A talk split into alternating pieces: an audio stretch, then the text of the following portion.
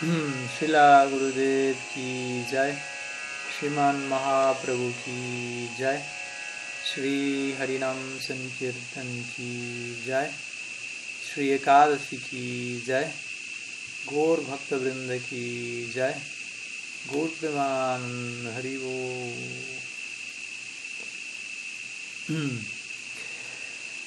Bien, muy buenas tardes a todos desde Costa Rica, al menos buenas tardes de aquí y muy buenos días, muy buenas noches a cada uno de ustedes donde quiera que, que se encuentren el día de hoy.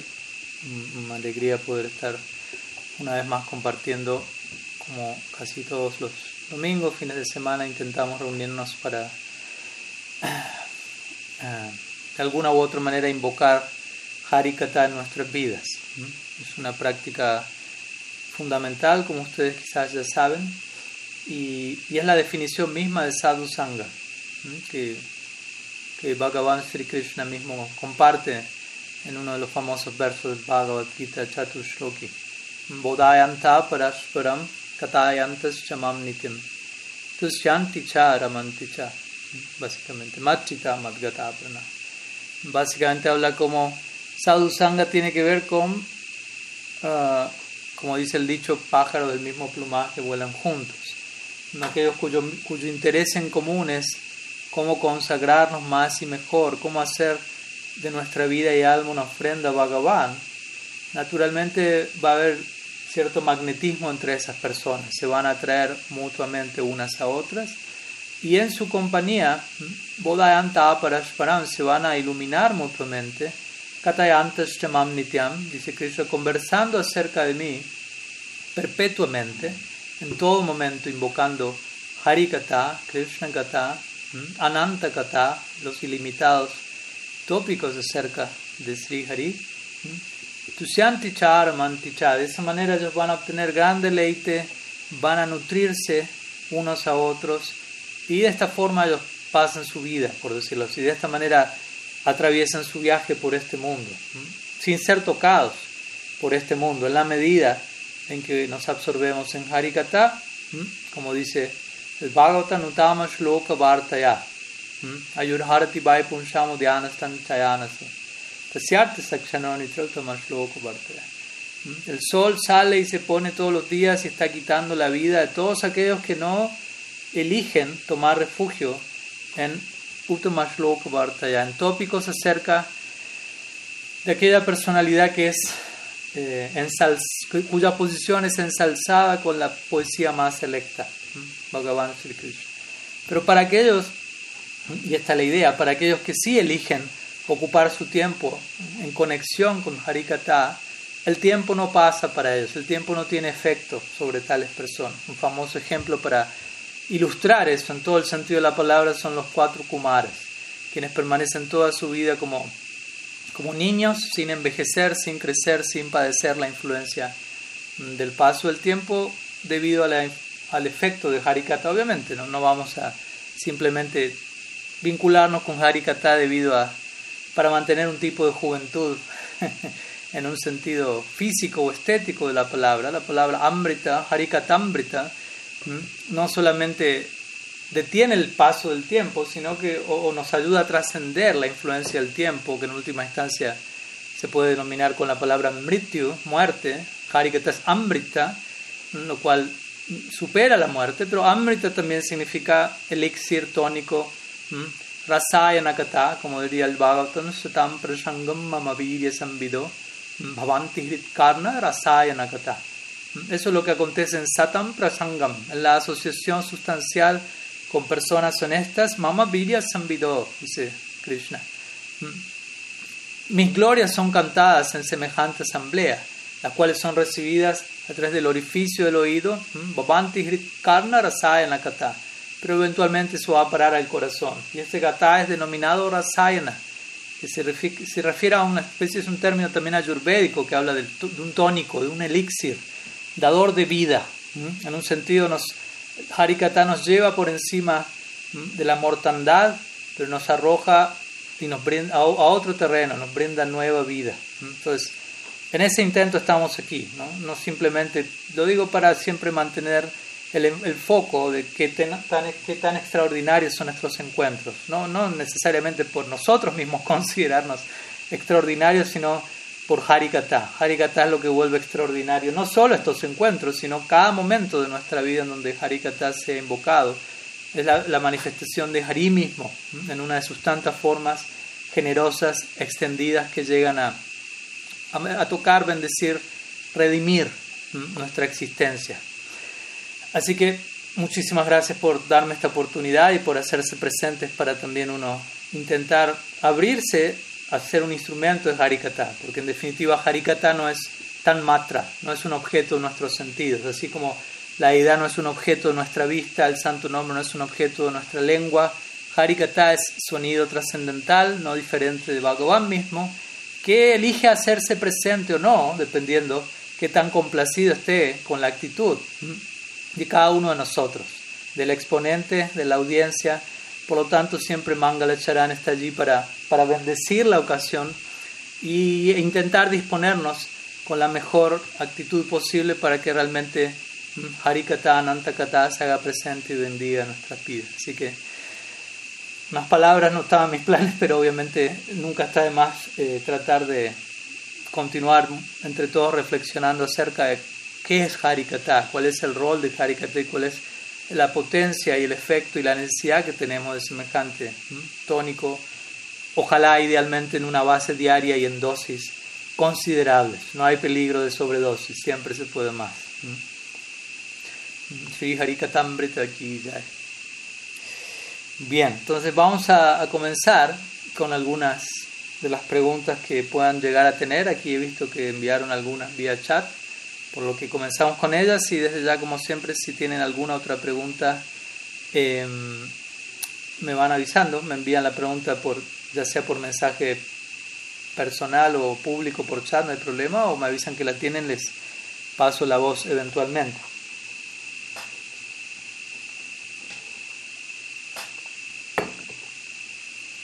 Bien. Entonces, primera pregunta de Braja Hari Das, de Colombia. Dice, respecto a Nam Aparado, ¿cómo lidiar con el canto desatento? Bien, esa es la pregunta. Un tema importante. Ah, y obviamente un tema importante y, también es importante saber cómo manejar un tema importante.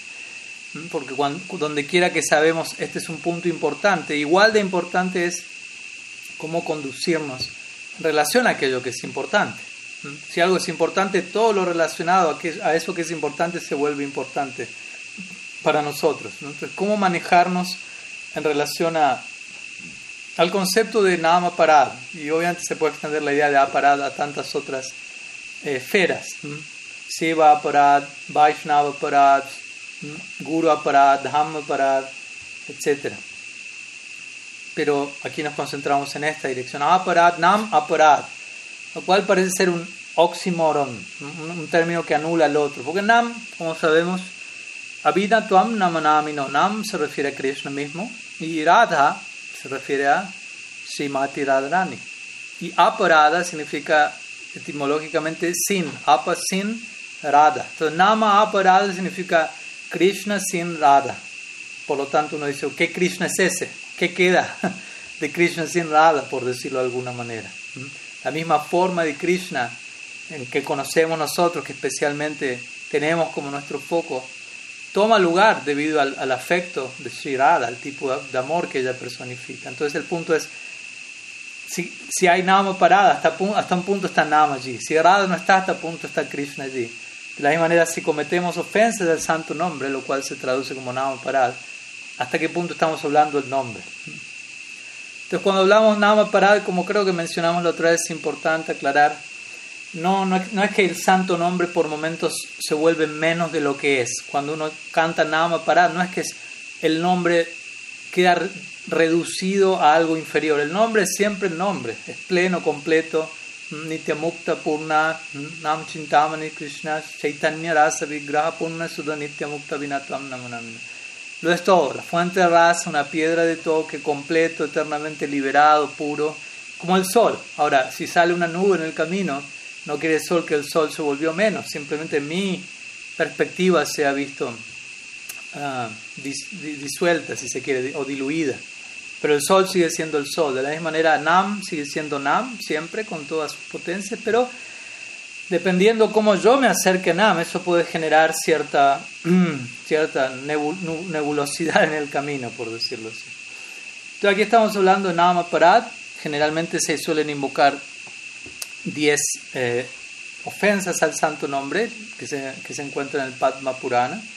Y en la última de ellas se, se incluyen una serie de elementos y una de ellas es el canto desatento. entonces la pregunta es cómo lidiar con el canto desatento en el marco de Nam Paraya, que es considerada una de ellas. De hecho, Bhaktivinoda Thakur llega a decir en su Nam Chintamani que es una manera en particular de él enfatizar eso, porque obviamente hemos visto que diversos acharyas por momentos enfatizan esta ofensa la más delicada, esta otra ofensa la más delicada por determinada razón, como una manera de enfatizar un punto en particular. voy a apagar esta luz de aquí atrás que está un poco de más.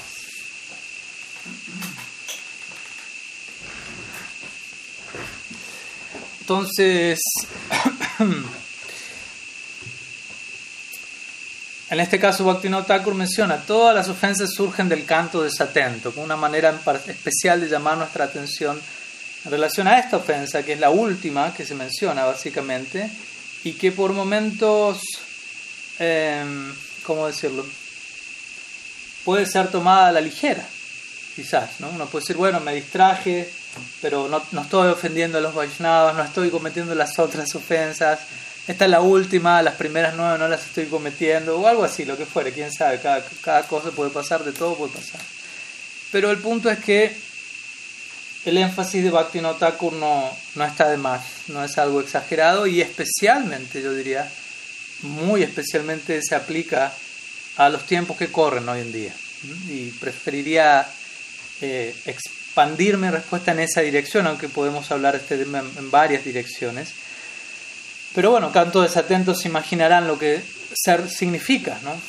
Cuando hablamos del santo nombre en gran parte, quizá en gran parte esto se aplica sobre todo a, a Yapa, obviamente, en, todos puedo, estar también desatento en el marco de, de Sankirtan, de canto congregacional, pero muchas veces la dificultad en cuanto a mantener un foco tiene que ver con Yapa, que es un tipo de canto más ligado al anga de Shmaranam o de meditación, una práctica más interna, si se quiere, más que, que no ocupa ciertos sentidos como en Sankirtan, con elementos musicales y un tipo de participación más de otra manera, no, no, no por desmerecer una ni la otra, ni decir mejor ni peor, porque no, no, no es correcto expresarnos así, pero es otra variante, otro humor, más introspectivo, más contemplativo, si se quiere, más meditativo, lo cual no quiere decir que, que nuestra participación en Sankirtan no sea ni contemplativa o, introspectiva, de hecho debería serlo. Sankirtan no es, como sabemos, un un espectáculo musical, un evento social, un tipo de entretenimiento para satisfacer nuestro lado eh, estético, ¿no? No, no es simplemente algo para cautivar a la audiencia y que queden contentos si quieran venir al templo de vuelta y dejen una buena donación o algo así. Sankirtan es el Yuga Dharma, básicamente. Pero bueno, Japa es otra variante del canto de Srinam en complemento a ello. Mahaprabhu también se ocupó en, en Japa, no solo en Sankirtan, pero tiene más que ver con Smaran, tiene más que ver con una función mental, con enfocar nuestra mente en el canto de Srinami, obviamente siendo honestos en la, en, la, realidad práctica, por momentos vamos a encontrar que al intentar enfocar nuestra mente en el sonido del santo nombre y tratar de dejar que el santo nombre se revele a nosotros, nos diga lo que nos tenga que decir, no, nosotros no prestar eh, oposición a ello, no estar proyectando continuamente eh, ideas de lo que debería estar pasando, de lo que debería estar sintiendo, porque muchas veces también nos acercamos al canto con una preconcepción errada, ¿no? con ciertas expectativas que son producto de una idealización, quién sabe de, dónde provienen, no necesariamente de Guru Shastri Entonces, donde esperamos cierta experiencia mística de algún tipo, cierta revelación en términos de, de voces, luces, colores, sensaciones. ¿no? Hay personas que generalmente tienden a, tomar por algo profundo, espiritual, ese tipo de cosas, ¿no? Como momentos extraordinarios. Y si eso no ocurre, ellos de alguna u otra manera con el tiempo se desaniman, pero en realidad, como sabemos, la meta de nuestra práctica no es algo así, lo cual se acerca más a, a Siddhi o algún tipo de experiencia paranormal, lo cual obviamente puede ocurrir, pero nada de eso es el síntoma de que estoy haciendo las cosas bien, por decirlo así. Entonces yo diría que por empezar eso, ¿no? Porque también uno puede, ¿cómo decirlo? Estar cantando con un bagaje de expectativas eh, distorsionadas y al cantar y, al eso no ocurrir, mi mente se puede inquietar, se puede volver impaciente y naturalmente empieza a irse en otras direcciones porque no está pasando lo que debería estar, lo que creo que debería estar pasando. en lugar de abrirme en el momento presente a lo que quiera, a lo que Srinam quiera contarme en ese momento, a tratar de escuchar el santo nombre, porque como dije hace un rato, el santo nombre no es un tan matra, no es un objeto de nuestro sentido, no es que yo voy a cantar el santo nombre. Yo no debo posicionarme desde ese lado subjetivo. Yo soy el cantautor del santo nombre, el, hacedor. No, eso es ahankara vimodatma. ¿Mm? Uno va, debido a la influencia del ego falso, Krishna dice en el Gita, uno se considera el hacedor último, el protagonista directo de todo lo que uno hace, pero a la hora de intentar tomar refugio en Srinam, nosotros pasamos a volvernos más un objeto en las manos del super sujeto, si se quiere, Sri Krishna en la forma de su santo nombre. Entonces debemos tener toda esta base filosófica, por un lado, de comprensión de qué es lo que estoy a punto de hacer, para dirigirnos al santo nombre, dirigirnos a la práctica del canto con la actitud correcta, porque si no, como digo, eso puede afectar nuestro canto desatento, pues yo canto con una mala concepción, con expectativas cerradas, y obviamente el resultado que tenía en mente no se da, y mi mente se impacienta y empieza a correr en otras direcciones.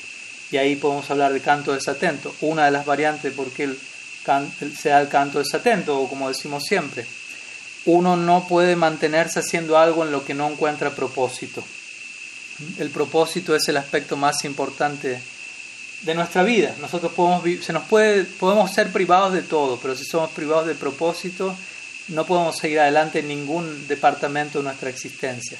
De la misma manera, si estamos cantando y en un punto del canto perdimos el propósito, perdimos de vista por qué estamos haciendo esto, naturalmente la mente no puede continuar haciendo algo sin propósito y por eso se va a ir corriendo en otras direcciones donde va a encontrar propósito, probablemente obviamente propósitos no tan elevados como el del canto, pero al uno no darle el propósito que se merece al canto, la mente va a dispararse en otra dirección y es donde debemos traerla de regreso una y otra vez de todos esos escapes, que de vuelta, como decimos siempre, no es que la mente es una entidad viviente separada que está allí está en nuestra contra o algo así, simplemente que no son incontables vidas sin inicio, en donde nuestra mente está acostumbrada a proceder en una dirección y en este momento estamos intentando eh, tomarla en otra dirección, traerla en otra dirección y que allí se mantenga, lo cual es una tarea monumental, titánica, ¿no? ¿no? Como para también uno dimensionar la medida del desafío que uno tiene por delante y no desanimarse cuando uno ve que la mente parece no cooperar por un tiempo, es que son incontables vidas de ir en una dirección y de repente a uno decirle, bueno, vamos para aquí.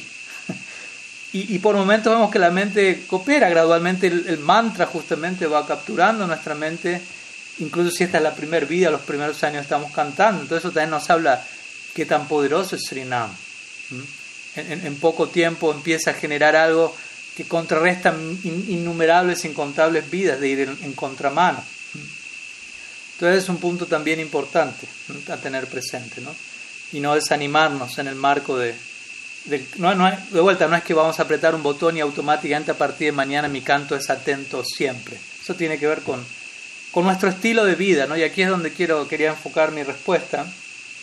Como en toda práctica similar, al, por ejemplo, al yoga de Patanjali, ¿no? Uno generalmente escucha yoga e imagina asanas, pero sabemos que el yoga en sí de Patanjali tiene 8, o una de, las presentaciones que le hace Astanga, habla de ocho etapas, y en una de ellas hay asana, pero ni siquiera asana es la primera, y tampoco asana es la última. Para algunos asana es lo primero y lo último y ya.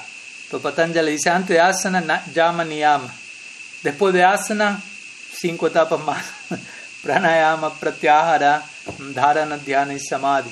Después empezamos a hablar de meditación. Y japa de vuelta tiene que ver con meditación. Entonces, el punto es, yo no puedo pretender sentarme a meditar si lo que viene antes de eso no está alineado con ello. ¿Y qué viene antes de eso?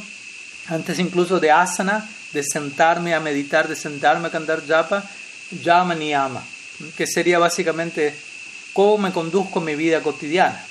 No solamente, porque obviamente si yo, la manera en la que yo actúo en mi día a día afecta el momento en el que me siento. Mi Guru Maharaj diría, hablaría en términos de mi sentar y mi caminar. El uno afecta al otro. La manera en la que yo me conduzco en mi caminar, cuando me levanto de mi meditación, eso va a repercutir en el momento en el que yo me siente. Y lo que yo haga en el momento en que me siente va a repercutir en cómo me maneje a la hora de lidiar con este mundo o con las actividades diarias que a cada cual le correspondan. Todo esto es un punto importante. Llama y llama, obviamente, no voy a entrar en detalle con cada etapa, pero así vemos que hay varios códigos de conducta, varios elementos que tienen mucho que ver con sattva, estrictamente hablando. Incluso ni siquiera estamos hablando de algo necesariamente trascendental. Y uno, como aspirante al Vaishnavismo Gaudiya, no debe subestimar la potencia y necesidad de sattva, aunque eventualmente haya que trascenderla. A veces en el nombre de ser parte de la más elevada escuela, por decirlo así, nos olvidamos que no estamos todavía a la altura de ese ideal. Porque es fácil decir, hoy mi Guru Maharaj también hablaba de eso en una clase en la mañana. Uno puede decir, no, cualquier actividad de este mundo puede ser conectada con Krishna y volverse bhakti. Potencialmente sí, pero que, que yo esté haciendo eso en la práctica es otra cosa. Y generalmente eso no es tan fácil, es más fácil decirlo que hacerlo. Por lo tanto, uno también tiene que ser muy cuidadoso en no abusar de estas expresiones, de no abusar de la potencia del bhakti que sigue estando ahí, pero usar la potencia del bhakti de nombre únicamente, pero en la práctica terminar haciendo otra cosa en el nombre de qué tan potente es el bhakti. Y eso, todo eso generó una gran distorsión en la época de Bhakti Notakur, Prabhupada Bhaktisiddhanta, donde varios así llamados renunciantes, en el nombre del Bhakti ser tan potente, ellos se ocupaban en toda una serie de actividades inmorales, considerando el único pecado que un Vaishnava puede cometer es Vaishnava Parad. Todo lo demás, Bhakti lo limpia. Y eso los llevaba a incurrir en actividades pecaminosas confiando en la, en la potencia del santo nombre, lo cual es una de las, de las diez ofensas a evitar. Entonces, de manera sutil podemos caer en eso también. Podemos confiarnos excesivamente, por decirlo así, sin verdadera confianza, sin verdadera fe, y descansar y ser perezosos, diciendo, no, Bhakti es potente, más aprobó muy misericordioso, y nosotros no estar haciendo lo mejor de nuestra parte que podría ser hecho y debería. Y eso lleva muchas veces también al canto desatento. ¿A qué me refiero con esto? Y hoy dije, esto se aplica especialmente a los tiempos que corren. Vivimos en una era hoy dominada las últimas décadas por eh, por ejemplo, las redes sociales. ¿no? La tecnología ya viene dominando las tendencias mundiales desde la, de la era industrial, pero más puntualmente, específicamente hablando de tecnología, refirámonos a redes sociales. ¿no? Y, y, es muy importante dimensionar cómo la influencia de las redes sociales, qué tanto yo estoy utilizando las redes sociales o qué tanto las redes sociales me están utilizando a mí, básicamente.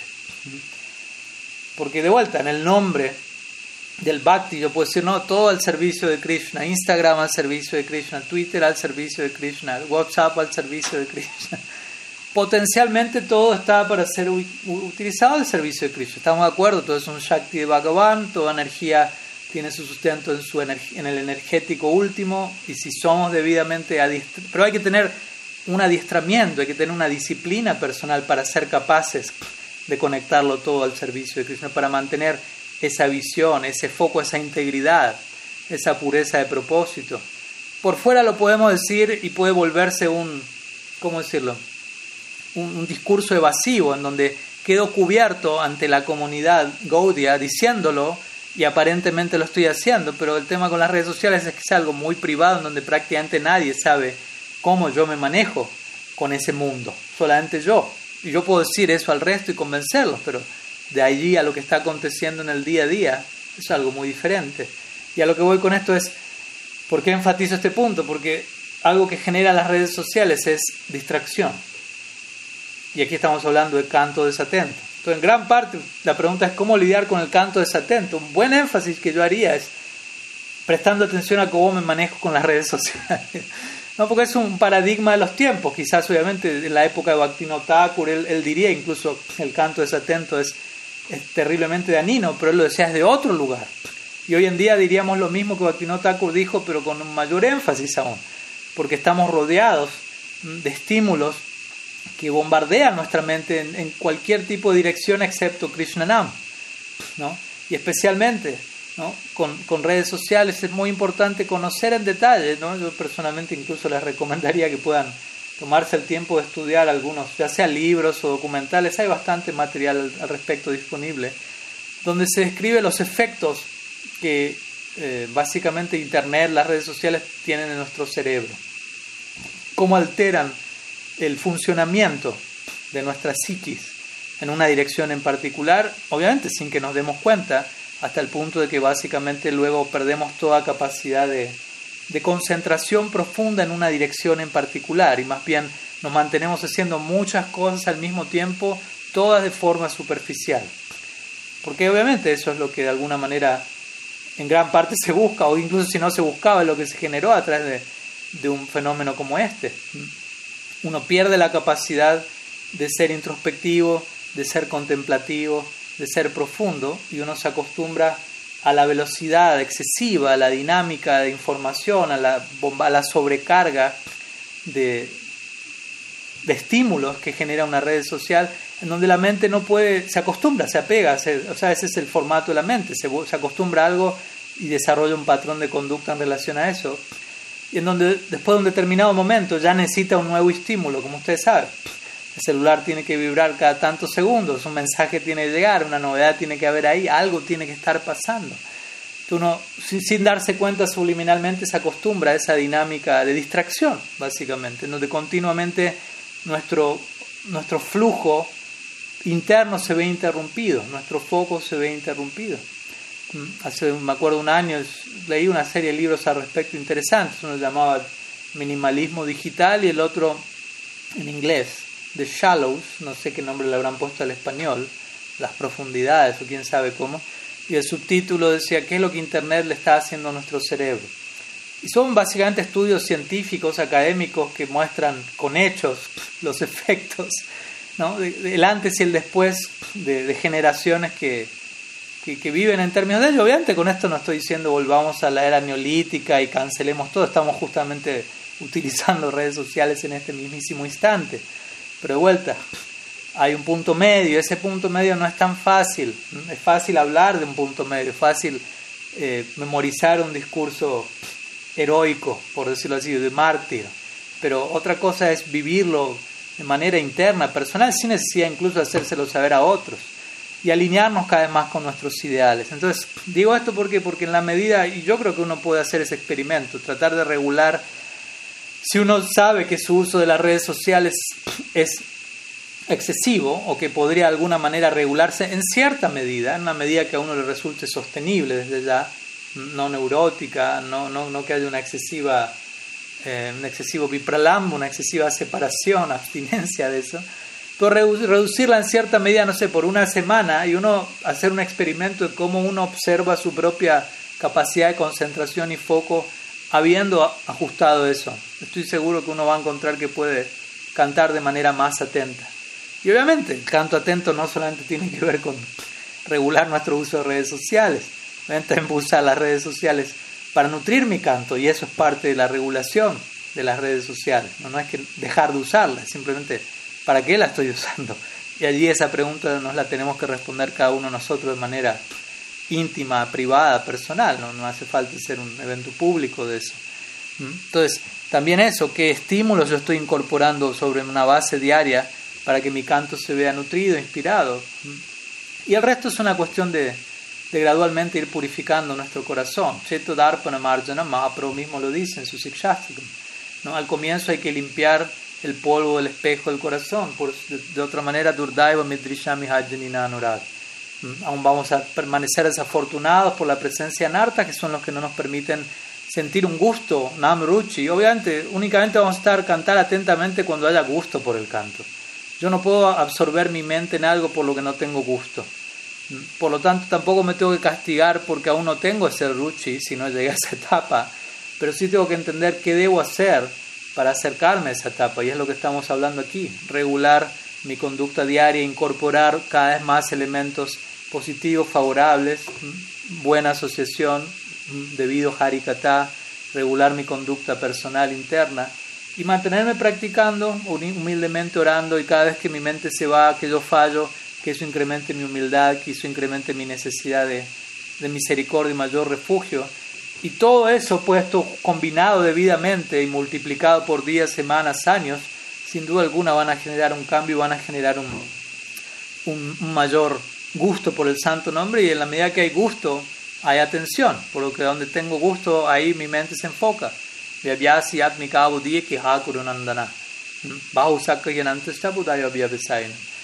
mente se dispersa cuando hay diferentes deseos. ¿no? Krishna también lo dice en el, en el, en el, en el Bhagavad Gita. Boga Ishvarya Prashaktanam Taya Pahrita Chittasam Yavyasa Yatmika Buddhi Samadhana Vidyate. No puede haber samadhi, no puede haber foco, trance, absorción, en la medida que la mente está aún invadida de, de diferentes deseos por disfrute, riqueza, posición. Entonces gradualmente tenemos que ir deshaciéndonos de todos estos falsos valores, anartas, y en la medida que nuestro corazón se vaya purificando, nuestro canto se va a volver más firme, más estable. Kirtaniya Sadahari, como va a acontecer en Nishta, y eventualmente esa práctica firme, asistida por el intelecto, asistida por una convicción, una determinación nutrida por el Shastra, va a dar lugar a Ruchi, a un gusto por la práctica.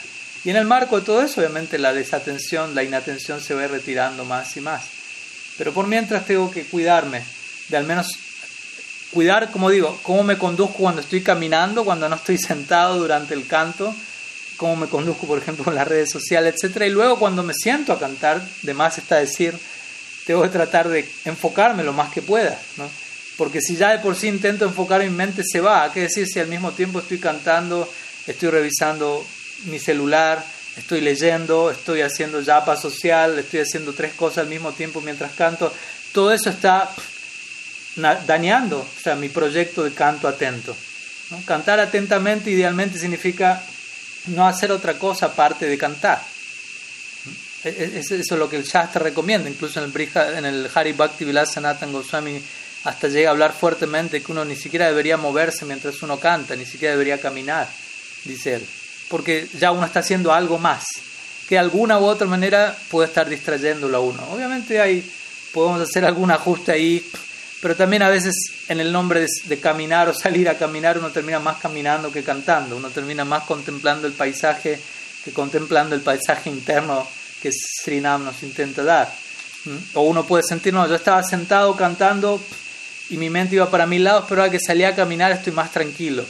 Pero no necesariamente que sí, que estoy cantando más enfocado, quizás simplemente estoy más distraído y la mente está más tranquila, como si uno cantase una ronda mientras chequea WhatsApp.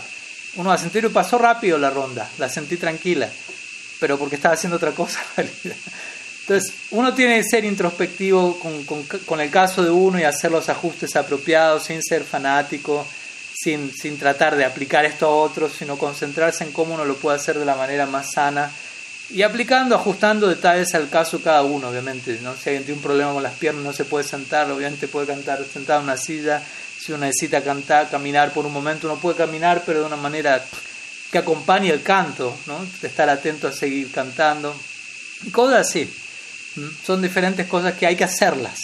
¿no? Nos, hablamos de ello, pero después es hacerlas y hacerlas con paciencia, con determinación y entendiendo cómo en el paso del tiempo se van a ir viendo más y más los frutos. Así que bueno, algunas ideas se podría seguir hablando de ello, todo un tema, pero bueno, hay algunas otras preguntas, así que vamos a, a continuar.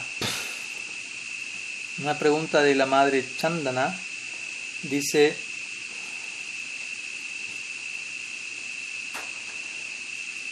los universos se rigen, sé que los universos se rigen bajo las diferentes clases sociales. ¿Hay en el mundo espiritual clases sociales o no? Pues entiendo que allá todos son conscientes de Krishna. Mm. Sí, este es un tema que se estuvo hablando hace unos días. De hecho, no sé si usted estuvo en la clase de etiqueta Vaishnava que di la número, la segunda, porque en ese caso allí está la respuesta. Igual voy a decir algo desde ya, pero también la remito a, a esa segunda clase para una respuesta más detallada de una hora y media. Em, por un lado, como usted dice, el sistema de clases sociales a veces se lo conoce en el marco védico como Varna Ashram.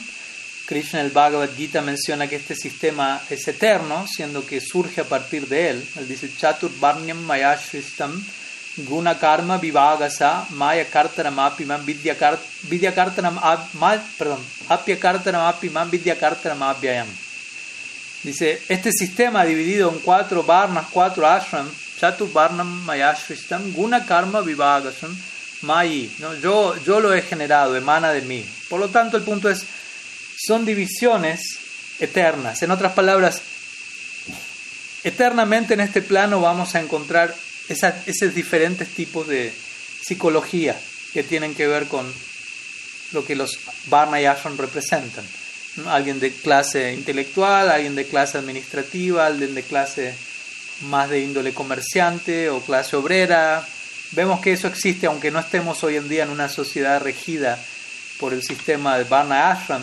Aún así existen estas, estos patrones de conducta ya sea también en una dirección de vida de familia, de vida monástica, ¿no? Hay, hay diferentes variantes. Entonces, de vuelta, más allá de que eso sea algo oficialmente establecido, no, eso está presente en el mundo en una medida u otra. Con variantes, obviamente, con el paso del tiempo, etcétera, pero de manera general eso está allí. Ahora la pregunta es si en el mundo espiritual existe esto o no, porque allí son todos conscientes de Krishna. Sí, en el mundo espiritual todos son conscientes de Krishna, pero eso no quita que no exista eh, este sistema. Ahora, obviamente, el punto es, cuando decimos el mundo espiritual, eso no deja de ser una, una definición eh, genérica, una definición amplia, ¿por qué es el mundo espiritual? ¿Qué entendemos por mundo espiritual? O sea, no puede ser un lugar eterno donde uno va nunca vuelve, ok, pero podemos hablar en términos, por ejemplo, de Brahman. Alguien puede, puede ser un gyani que, anhela fundirse en Brahman y eso es considerado en ese caso mundo espiritual porque es una posición en la trascendencia por encima de las gunas perpetua. Pero obviamente allí no vamos a hablar de que existen divisiones como Varna y Ashram, porque allí no existen ni siquiera divisiones entre entidades vivientes, no hay un sentido de la individualidad. La experiencia allí es de una total homogeneidad, todo es Brahman. Todo, obviamente descartada la posibilidad de que allí existan divisiones de clases sociales, etc. Ahora, si seguimos ascendiendo en la escala eh, ontológica, en la trascendencia, llegamos a un lugar como Vaikunta. En Vaikunta, técnicamente hablando, tampoco, tampoco se habla de sistema de división de clases sociales, al menos que yo tenga información en todas las descripciones de Vaikunta que, que uno encuentra, Brihad Bhagavatam, Brita Srimad Bhagavatam, etc., hay una idea más eh, explícitamente trascendental, adokshaya. Significa, ahí está Vishnu, Narayan, Dios, y todos los demás están para servirlo a Él, pero no existe tanto una dinámica social, con clases, con diferentes circunstancias diarias que, requieren de ese tipo de, estructura, por decirlo así, psicosocial. Porque, porque estamos en el cielo, por decirlo así, espiritual, con Dios. Y, estoy plenamente consciente en Vaikunta. Él es Dios, Él ha de ser adorado, yo soy su sirviente y ya. Esa es como la designación que encontramos allí. Ahora, si seguimos ascendiendo, obviamente hay varias fases entre medio, pero voy a pegar el salto directo a Golok Brindavan con su permiso, pasando rápido por encima de Ayodhya, Dwarka, Mathura, otras moradas que también son contempladas como parte del mundo espiritual para los Gaudiya Vaishnavas. Pero me imagino que un poco la pregunta va para allí porque dice son conscientes de Krishna. Entonces puntualmente hablamos de la meta central del Gaudiya Vaishnavismo en Golok con Braja Krishna. Y en Brindavan encontramos, como decimos, parece ser que volvemos al planeta Tierra, encontramos un lugar aparentemente limitado, aparentemente ordinario, aparentemente, por favor no se olviden esa palabra, y el cual está en un nivel regido por el sistema de Varna Ashram. Krishna es un Vaisya, Yashodananda, ellos son los reyes de la comunidad Vaisya, un tipo de Vaisya, Abhira, una clase que especialmente está dedicada no tanto al comercio, sino al cuidado de las vacas. ¿no? Hay, hay subdivisiones dentro de estas divisiones. Hay brahmanas, Madhumangal es un brahmana, un gran, uno de los centrales amigos de Krishna, Priyanar Masaka, que continuamente está dejando en claro que él es un brahmana y exigiendo grandes dosis de prashadam para alimentar su barriga brahmínica en el marco del lila, etc. ¿No? Entonces, encontrado, por ejemplo, cuando el otro día comentábamos, cuando, las, cuando esta famosa historia del Bhavatan, de los brahmanas que estaban ejecutando yajna, supuestamente alimentando a Vishnu, y en un momento Krishna envía a sus amigos a solicitarle a los brahmanas alimento remanente del yajna. Y estos brahmanas estaban tan apegados a la ejecución externa, ritualística, mecánica del yajna, que ellos no pudieron entender. Supuestamente este yajna tiene que ver con alimentar a Vishnu, que está representado en el fuego. Y aquí Vishnu en la forma de Krishna, o en la forma de sus amigos, los amigos de Krishna, estaba yendo personalmente a decirle, tengo hambre, aliméntame. Y estos brahmanas no pudieron captar la esencia de lo que estaban haciendo y cómo eso estaba tomando una forma ante ellos. Ellos siguieron arrojando guía al fuego sin ni siquiera mirar a estos niños para decirles no. Simplemente siguieron con plena indiferencia. Entonces, eventualmente, lo que se narra en el Bhattan es que las esposas de estos brahmanas, mujeres también de nacimiento brahmínico, se acercan a Krishna, le ofrecen alimentos y se ofrecen a ellas mismas a Krishna. Pero se dice que Krishna no las acepta a ellas como, tal como él sí acepta a las gopis. ¿Por qué? Porque estas damas son brahmanas, brahmanis, más técnicamente hablando. Y de acuerdo a la sensibilidad de Varna Ashram, dentro del lila, alguien como Krishna que es Vaisya no va a aceptar a una dama que es, proviene de un trasfondo brahmínico. Entonces vemos como Krishna también respeta la sensibilidad del Varna y Ashram. Obviamente en otro sentido las transgrede por completo y se encuentra con las gopis todas las noches, pero eso tiene que ver con otra cosa, como sabemos. Pero en la estructura general, dentro del lila en Brindavan, eso se da dentro del marco del Varna Ashram. Todo esto y lo mismo se extiende al Gaura Lila, al Nitya Nadu, que es la segunda variante central del mundo espiritual para los Gaudiya Vaishnavas. Allí Mahaprabhu, el nace en familia brahmana, de hecho nuestra proyección en Nityan Audio es como brahmana kishore, como niños brahmanas, entonces ya se da esa designación incluso incluyendo nuestro rol social dentro del lila, pero de vuelta, todo eso sirve para nutrir la dinámica del lila, no es algo en donde uno está excesivamente apegado, porque Krishna el Bhagavad Gita dice, al comienzo le dice a Krishna, sigue el Dharma, cumple con Varna Ashram, pero la conclusión del Gita es Sarva Dharma, para ya abandona todo Varna y Ashram.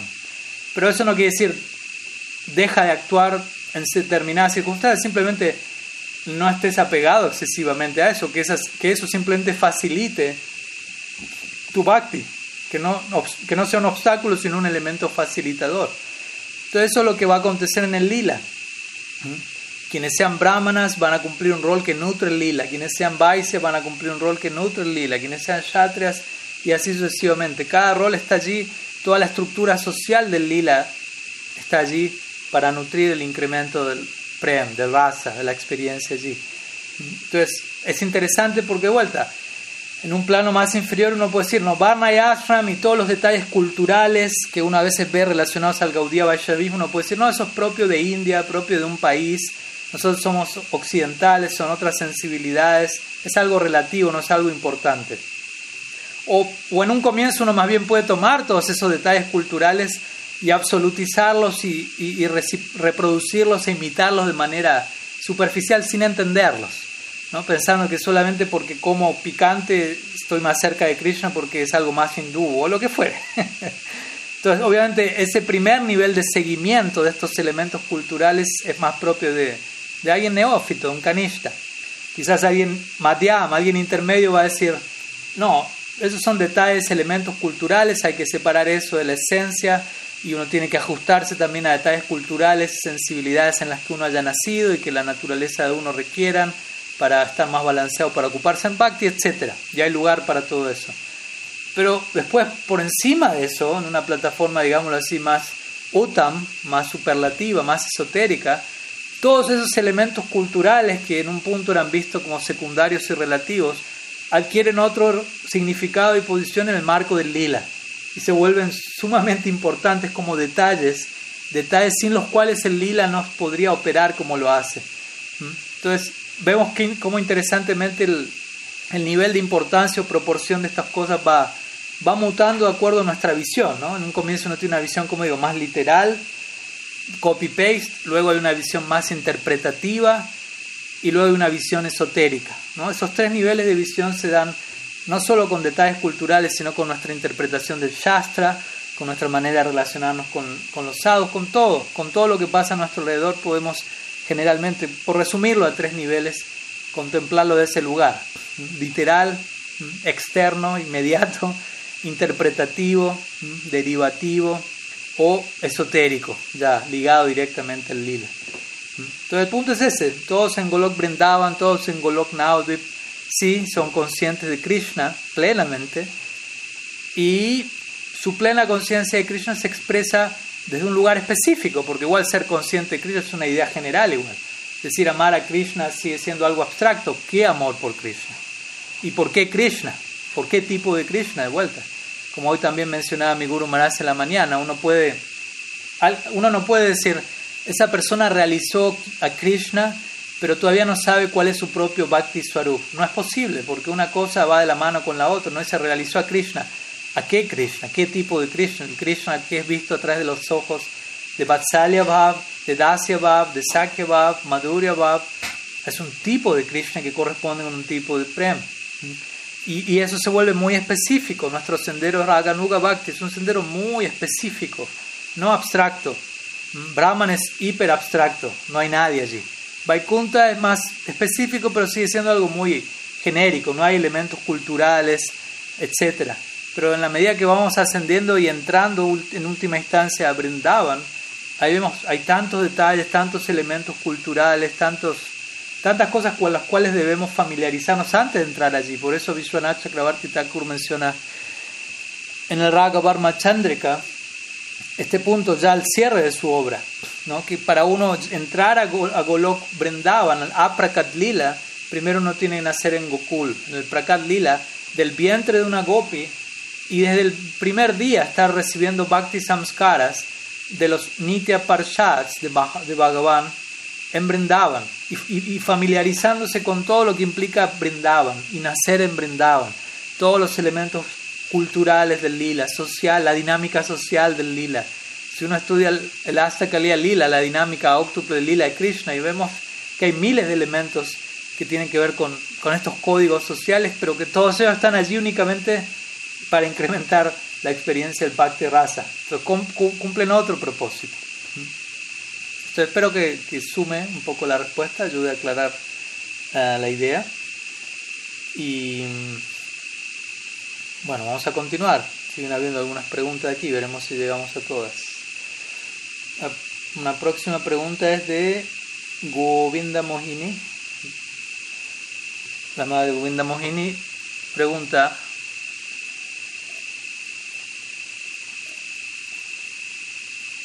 Perdón. La práctica de Suavista Baba Sambandhi se recomienda como uno de los angis cantar el Gopal Mantra. Quisiera saber si podría profundizar más al respecto. Eh, bueno, brevemente recuerdo qué significa Suavista Baba Sambandhi, es una de las cinco divisiones que justamente terminamos la pregunta anterior hablamos, hablando de, del Raga Varma Chandrika de Vishwanath Chakrabarti Thakur y esta clasificación quíntuple aparece en, en, esa misma obra, de hecho unos versos, unas secciones previas a la que acabo de mencionar, en donde de alguna manera Vishwanath Chakrabarti en base a, los angas del Bhakti que Rupa Goswami menciona, en, su Bhakti Rasamrita, siendo él agrupa los principales elementos de esa lista en cinco categorías. ¿Mm? No vamos a ir en detalle, Suavista Baba Mai, Suavista Baba Sambandhi, Suavista Baba uh, Anukul, ¿Mm? Suavista Baba Avirud, Suavista Baba Virud, etc. algunos que son opuestos, algunos son neutrales, algunos son favorables, algunos que están saturados del, del humor deseado y algunos están relacionados al humor deseado. Eso significa que suavista Bhava Sambandhi.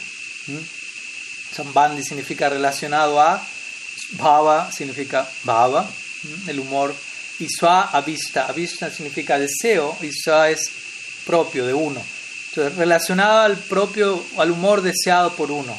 Entonces, diferentes prácticas que tienen una conexión. Y hay subdivisión de Suavista Bhava Sambandhi, Upadana Karana, Nimitta Karana, pero bueno, no nos vamos a ir para allí. Más detalle pueden estudiar nuestra serie de clases Raga Varma Chandrika que la dimos hace unos meses. Y una de las prácticas que allí menciona y en la cual se explaya con cierto detalle Vishwanath Chakravarti Thakur es el canto del Gopal Mantra. Um, y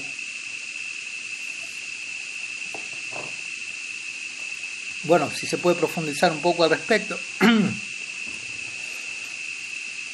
Mi Guru Maharaj recientemente en varias clases ha estado hablando del Gopal Mantra y, yo sé que usted también está al tanto ya que me acuerdo que usted había hecho una pregunta en un momento de relación al, al Gopal Tapani Upanishad, que es en donde básicamente se, se revela el Gopal Mantra y se, se, lo explica palabra por palabra, se habla de su importancia, el cual es el Krishna Mantra central de todos los diferentes Krishna Mantras que existen.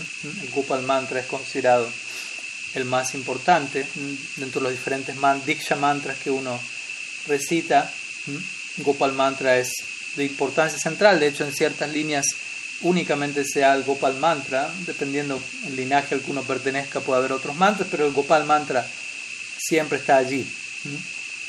Y de hecho a veces también se recita no solamente en la manera clásica en la que al menos nosotros en el Bhakti Vinod Parivar estamos acostumbrados a hacerlo, ¿no? tres veces al día, mm, diez veces cada una de estas tres veces, sino a veces también se lo recita en formato de japa, con japa mala o una vuelta, o bueno, todo eso dependiendo lo que Sri Guru prescriba, ¿no? No, no hay una regla fija, la regla fija como sabemos es seguir el dictamen de Sri Guru, siempre va a haber ciertos elementos que que van a darse de esa manera más personalizada.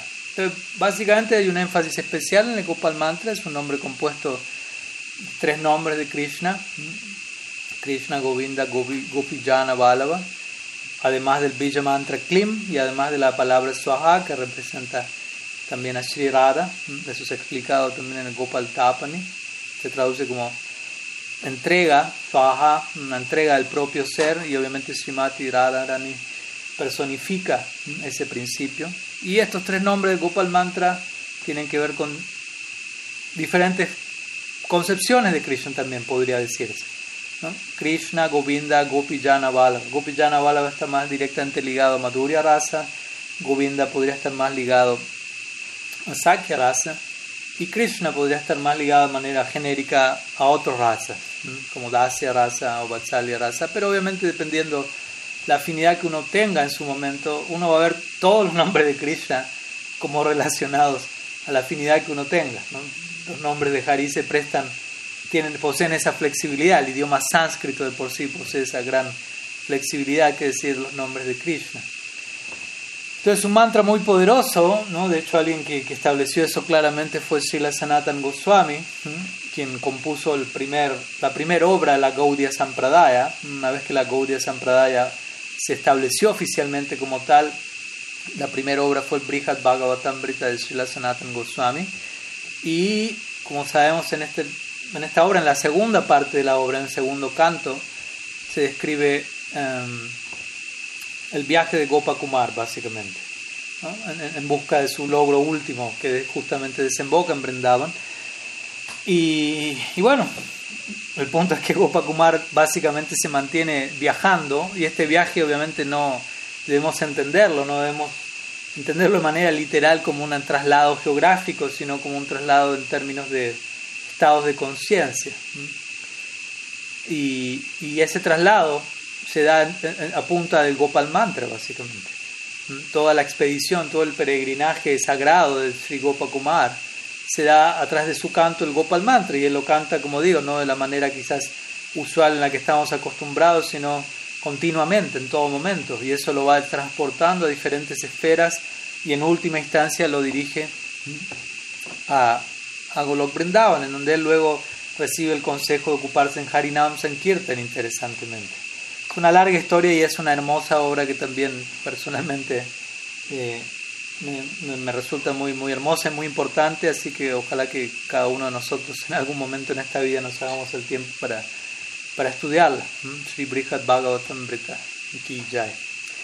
Sí, bueno, algunas ideas sobre el Gopal Mantra, siendo que también últimamente ya se ha hablado bastante al respecto, pero es una práctica importante eh, a, nivel diario que uno no debe negligenciar, que tiene que ver de vuelta con el canto de los Diksha Mantras, así como hablábamos hace un rato el canto del Japa, el canto de Srinam Mahamantra.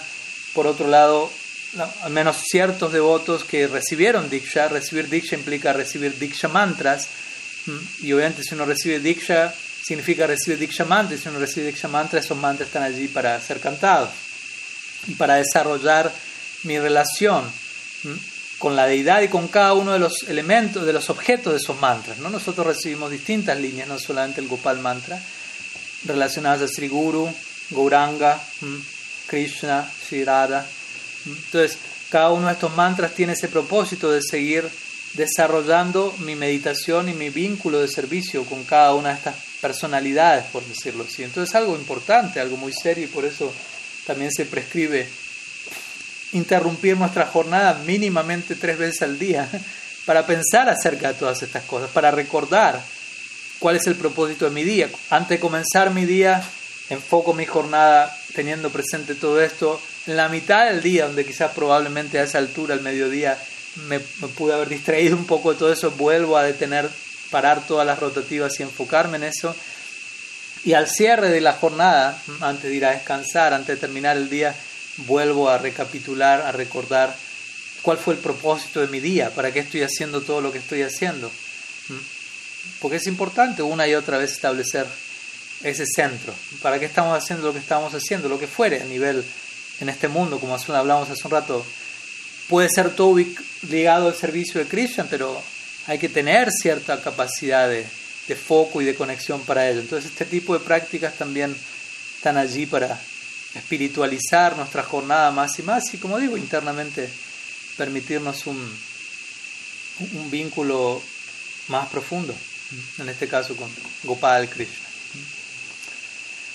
Bien, continuamos. Una pregunta de Yadir Betancourt Jiménez. Dice, ¿cuál es el objeto superior de los sentidos? Mm, no estoy seguro si entendí del todo la pregunta o la intención de la expresión. Voy a responder igual. De todas maneras, si es que hay algo que estoy entendiendo mal, por favor, eh, que se me notifique.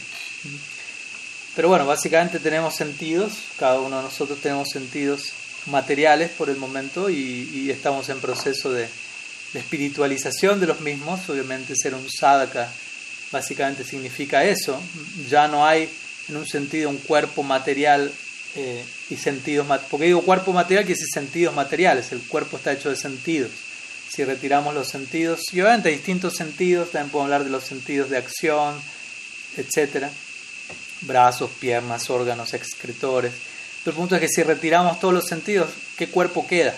hablar de cuerpo y sentidos es casi un sinónimo. Entonces un sadhaka, un practicante, es alguien que a través de diksha, a través del vínculo con los sadhus, ha comenzado el proceso de espiritualización de la materia. Básicamente de, de hacer que este cuerpo compuesto de átomos y de diferentes elementos, tierra, agua, fuego, aire, éter, se vea imbuido, que cada poro de nuestro cuerpo se vea impregnado de bhakti samskaras y con el paso del tiempo se va a dar lo que podríamos llamar la transubstanciación de materia a espíritu, algo así como en el cristianismo hacen en, la misa, en, cierto momento el ritual en donde la, hostia se vuelve algo divino. El pan, el vino pasan a representar. A Jesucristo, pero un minuto antes eso era pan y vino ordinario, por decirlo así. En un momento a través de, cierta práctica, aquello que era concebido como algo material empieza a ser visto en otros términos, por verse impregnado de cierta influencia, si se quiere. Entonces, gradualmente esa es la idea. Y obviamente, para hacer eso, nuestros sentidos tienen que vincularse con el objeto de los sentidos, quien es Krishikesh. Esa es una de las definiciones centrales de Bhakti. Sarvopadi vinirmuktam tat parattuena nirmalam Krishikesha Krishikena Sevanam Bhakti Ruchate. Eso significa básicamente sadhana bhakti. Sadhana bhakti significa ocupar nuestros sentidos al servicio del amo de los sentidos. Únicamente, idealmente, que nuestros sentidos estén allí para dar satisfacción a los sentidos de Krishna. Eso es la definición final de Prem en última instancia también. Krishnendriya priticha dare primanam advendriya chatare balikam. Lujuria o deseo egoísta, dice Chaitanya Charitamrita, se define como estar enamorado de los sentidos de uno de manera separada y, tratar de, de, dar comodidad, confort, satisfacción a los sentidos de uno sin considerar los sentidos de Krishna. Mientras que Prem es prácticamente lo mismo, pero se concentra en la gratificación sensorial de Krishna. En ambos casos hablamos de gratificación sensual, pero en un caso dirigido hacia Krishna, en otro caso dirigido hacia algo más, desconectado de Krishna, aunque todo está conectado con Krishna. Entonces, sadhana bhakti significa eso, kriti sadhya bhavet sadhya bhavasat sadhanavida, nitya sidasya bhavasya prakatyam hridi sadhyata. Sadhana bhakti o bhakti en la práctica, en la etapa en la que la mayoría de nosotros nos encontramos antes de llegar a bhava, prem, es utilizar nuestros sentidos al servicio del amo de los sentidos, Hrishikesh, en nombre de Krishna, aquel el destino perfecto de todos nuestros sentidos, vista, tacto, olfato, etcétera, gusto. Y por lo tanto la idea de ocuparnos en sadhana bhakti es que todos nuestros sentidos queden capturados, saturados debidamente, sanamente de bhaktis, de bhaktis, bhakti samskar. Esa era la idea de Bhaktisiddhanta Sarasvati Thakur, su idea de kirtan, una idea que consuma nuestra atención del todo, que ocupemos todas nuestras facultades pensando en cómo diseminar el mensaje de Mahaprabhu al mundo, lo cual es algo que requiere considerable absorción. Imagínense, yo tengo que pensar cómo le hablo a la sociedad postmoderna actual, que se ve principalmente predominada por paradigmas materialistas, eh, sí, ateos y demás principios, cómo les llego a presentar de una manera atractiva y creíble el concepto de Krishna en. Obviamente no lo puedo hacer de un solo golpe, entonces, ¿qué, ¿qué pasos tengo que tomar para que eso termine dándose de manera satisfactoria? Uno tiene que consumir su, su facultad racional, intelectual e incluso sensorial de una, desde un lugar u otro para ver cómo presentamos eso cómo uso mis sentidos para apoyar esa campaña, para servir eso, de una forma u otra, cada cual con su naturaleza, pero la idea es, trata de que todos tus sentidos queden absortos, embebidos. Y de vuelta, esto no es algo forzado, no es algo, eh, no debería serlo, obviamente uno puede eh, ser disfuncional a la hora de intentar hacer esto, pero es importante que naturalmente sepamos que el potencial está allí, o sea, el potencial de nuestros sentidos, el potencial último es que cada uno de ellos va a reposar a los pies de Krishna, por decirlo así, al servicio de Guru y Vaishnava. Ese potencial existe ahí. Todos nuestros sentidos pueden ser perfectamente dirigidos y esa es la perfección del hecho de tener sentidos. Y Krishna tiene la capacidad de recibir eso. Entonces, existe el potencial desde de parte de él de recibir todo eso y existe el potencial de parte nuestra de entregar todo eso. Obviamente eso no se da de la noche a la mañana, pero debemos entender que el objeto superior de los sentidos justamente es, bueno, básicamente Krishna. Por eso tratamos de ocupar nuestros, saturar nuestros sentidos, en el buen sentido de la palabra, de Bhakti Samskar, con nuestro oído, escuchar Krishna escuchar Harikata, con nuestra boca, hablar, cantar, honrar Prasan, con nuestro tacto, utilizar nuestros sentidos para servir a la edad, servir a los Vaishnavas, ¿no? Olfato también, podemos honrar los diferentes elementos aromáticos que hayan sido ofrecidos a Bhagavan. Mm, y así sucesivamente con nuestra mente, cuerpo, mente, palabras. ¿no? Ayer estábamos recitando una famosa oración de Britra estamos estudiando aquí con los devotos en Madhuvan este Baba Chatushloki, cuatro versos famosos que dan la esencia del Bhagavatam pronunciados por un aparente demonio, Britra Sura. Y el primero de ellos, él, presenta esta clásica idea, ¿no? De, de básica, él dice, Grinite Karma Krotukaya ¿Cómo comienza? Eh, Aham haritava paraikamulam ¿Mm? tasanu daso babithashmi buya ¿Mm? Manasmaritasu pater gunamste grinite karma karotugaya. Entonces básicamente le está hablando a Krishna, por favor, mm, permíteme ser eternamente el sirviente, el sirviente de tus sirvientes, y que con mi mente, cuerpo y palabras pueda absorberme en. ¿No? Esta definición clásica, Tanu Bam Manovir Ham Tabashmi. Soy tuyo en mente, cuerpo, palabra. Ese debería ser el ideal. No solamente nuestros sentidos, la mente se considera el sexto sentido, entonces ahí queda todo incluido. Cuando decimos mente, cuerpo, palabra, palabra implica lengua, lengua es el sentido muchas veces definido como el más difícil de controlar y en un sentido incluye a todos los demás sentidos, por lo tanto, por ser el más extraordinario. Palabra, ¿no? cuerpo, el resto de los sentidos, brazos, piernas, sentido de acción, y mente, a veces conocido como el sexto sentido. Como una absorción integral, idealmente una ofrenda completa. Samarpayami. No queremos ofrecernos por completo. Dikshakale, Bhaktakale, Atma Samarpana. Queremos hacer una ofrenda eh, totalmente abarcativa de nuestro ser. Y de vuelta, tratamos de de estar alineados en ese sentido, como decíamos ayer. Lo que yo hablo, mm, que sea lo que yo pienso. Lo que yo pienso, lo hablo. Y lo que yo hablo, lo hago. Que no haya distorsión en esa secuencia, que no haya interrupción. Si yo estoy pensando algo, trato de ser lo más transparente posible y no tengo nada que ocultar, lo voy a hablar. Lo puedo compartir sin problema. Y eso que yo digo, que salió de mi boca hacia afuera, me comprometo a sostenerlo en acto prachar, achar. Entonces, de vuelta, el objeto perfecto de todo eso es Sri Hari, y obviamente la, agencia que lo representa también es Guru Vaishnava, por lo tanto podemos extender ese, ese panteón, por decirlo así, denominarlo como el objeto superior de nuestros sentidos. Entonces, todos nuestros sentidos están no para explotar, no para succionar deleite del medio ambiente, sino que nuestros sentidos están para proporcionar esa es la manera correcta de concebir para qué tengo sentidos.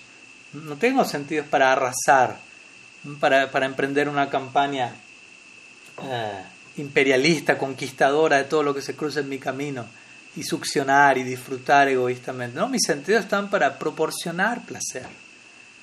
Es una idea revolucionaria para la mayoría, quizás. Tengo, ¿Para qué tengo sentidos?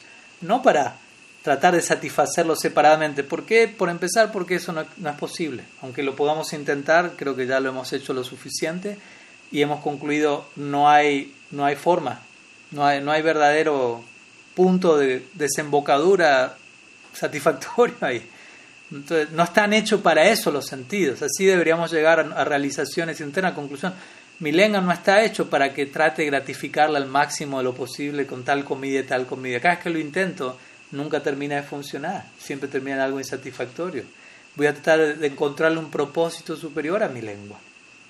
Honrar los remanentes de Bhagavan desde un lado debidamente honrado.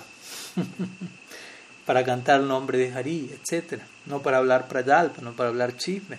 Entonces siempre tenemos que replantearnos la función de cada uno de nuestros sentidos, la manera en la que supimos ocuparlos de manera desvirtuada y la manera en la que debemos intentar gradualmente ir redirigiéndolo. Y ese es el potencial del bhakti, el potencial de Krishna como el objeto del bhakti, de que todo eso, toda esa gran cantidad, ese cúmulo de impulsos pueden ser conectados debidamente, canalizados, ocupados, purificados y en última instancia, vuelta, espiritualizados, o sea, a través de esos mismos sentidos espiritualizados, esos sentidos más que ser un obstáculo, se vuelven facilitadores para brindar una mayor satisfacción al objeto de nuestro afecto. Entonces no tenemos nada en contra de este cuerpo ni nada en contra de estos sentidos, más bien debemos simplemente reorientar nuestro acercamiento a, a todo ello.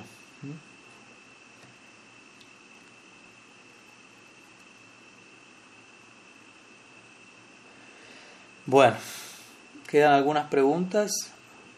Alguien está preguntando, Martín está preguntando Rishikesh. No, Rishikesh es una ciudad en India. Suena parecido, pero es así. Aquí lo estoy escribiendo. Bueno, hay algunas preguntas más, así que vamos a intentar abordarlas y antes de cerrar la sesión. Una pregunta de Purna. Dice, ¿podría, Madre Purna, dice, ¿podría hablarnos por ahora de los Dhambasis y cómo incluyen en nuestra práctica, considerando en caso de haber algo externo que interfiera en su uso, cuáles serían aquellos Dhambasis primarios que por ningún motivo deberíamos pasarlo a un plano secundario.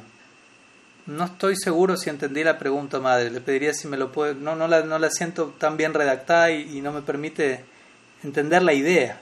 O sea, por Dam Basis, ¿a qué se refiere? ¿A los residentes del Dam?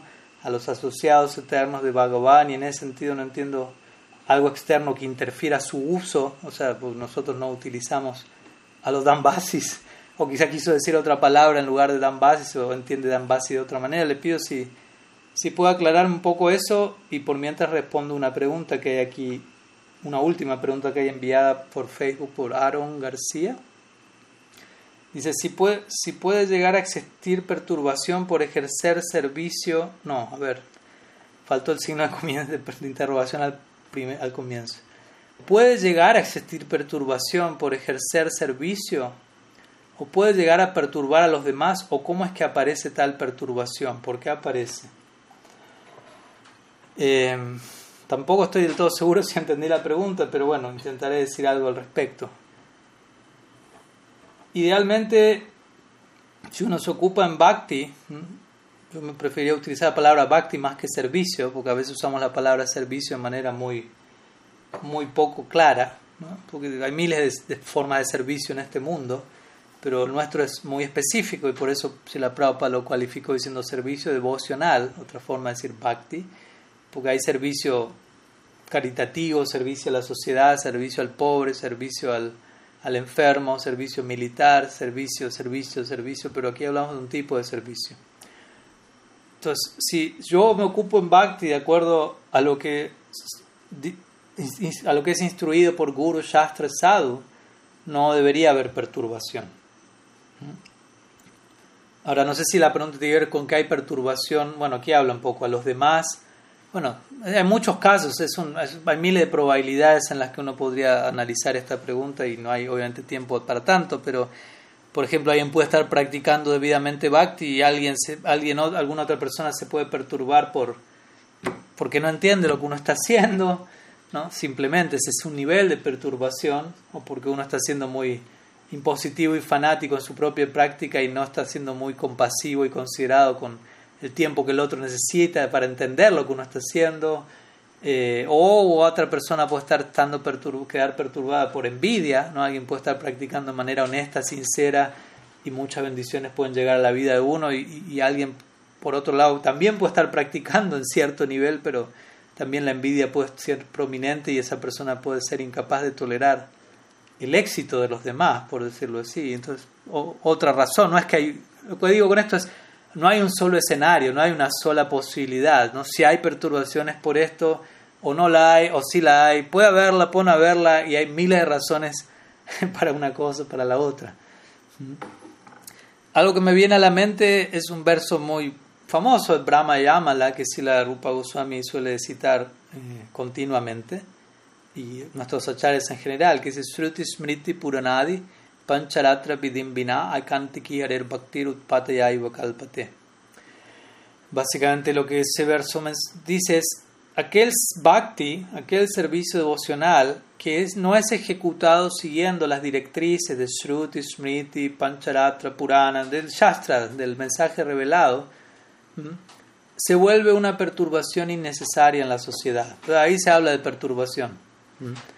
Y interesantemente se lo menciona en el contexto de ocuparse en servicio, como decíamos, o servicio devocional, pero sin prestar atención a lo que dicen las escrituras. Entonces, más bien, ocuparse en bhakti con una idea propia de qué es eso, con una idea un tanto ficticia, con una idea, llamémoslo así, especulada o independiente, ¿no? con mi propia interpretación de los hechos, qué es bhakti, qué es Krishna, qué es esto, ¿no?